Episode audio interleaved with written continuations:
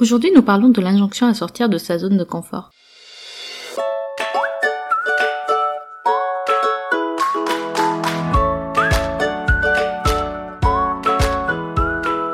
Vous écoutez Boom, le podcast qui vous propose des alternatives nuancées à l'injonction au développement personnel.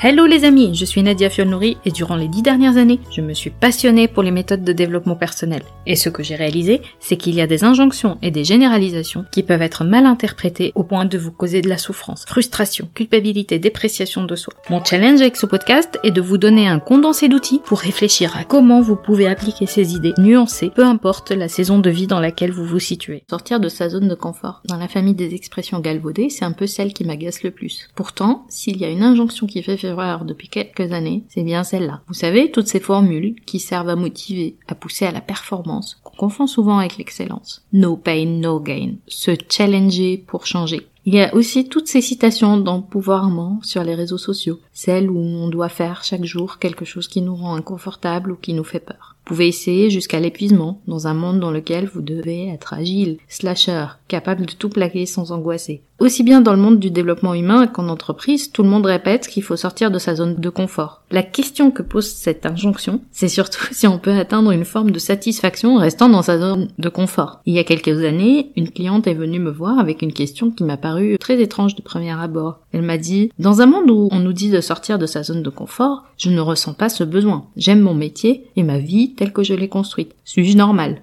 Oui, vous êtes normal. Oui, qu'on a tendance à associer le fait de rester dans sa zone de confort à de la médiocrité, à un manque d'agilité, ce qui provoque beaucoup de culpabilité, de dépréciation de soi. Mais la question est de savoir si, en restant dans sa zone de confort, on continue à développer sa curiosité, et à ouvrir le champ des possibles. Il n'y a pas de mal à choisir la sécurité. Ce n'est pas de l'auto-sabotage, c'est juste un choix valable. Parce que notre zone de confort nous protège aussi. Parce que le terme zone de confort, avant tout, était utilisé littéralement dans le monde des chauffages, faisant référence à une température Ensuite, en psychologie, c'est un état où une personne se sent à l'aise et en contrôle de son environnement. Donc la question qui mérite d'être posée est celle de savoir par quel tour de magie intellectuelle on s'est retrouvé à imposer la sortie de la zone de confort comme une aptitude d'amélioration de soi, une idée que l'anxiété améliore la performance. Peut-on rester dans sa zone de confort en refusant toute idée de statu quo, c'est-à-dire refuser tout un ensemble de comportements, d'habitudes, de conditionnements ou parfois même de possessions? On peut applaudir la doctrine capitaliste qui a fait un excellent job de ce côté-là, qui finalement nous enferme, parce qu'il y a une grande différence entre zone d'inertie ou de passivité et zone de maîtrise, aussi bien au travail, dans votre domaine d'expertise, mais aussi dans tous les autres aspects de votre vie. Tout ce socle de ressources vous permet de vous protéger et de vous sentir en sécurité. Avant de vous laisser, voici la piste de réflexion pour la semaine. Adoptons ce que j'appelle le confort absolu, qui est cet état d'équilibre que l'on peut atteindre où notre approche des situations est fluide, où nous cultivons la joie, la sérénité et l'amour inconditionnel. Peu easy Oh,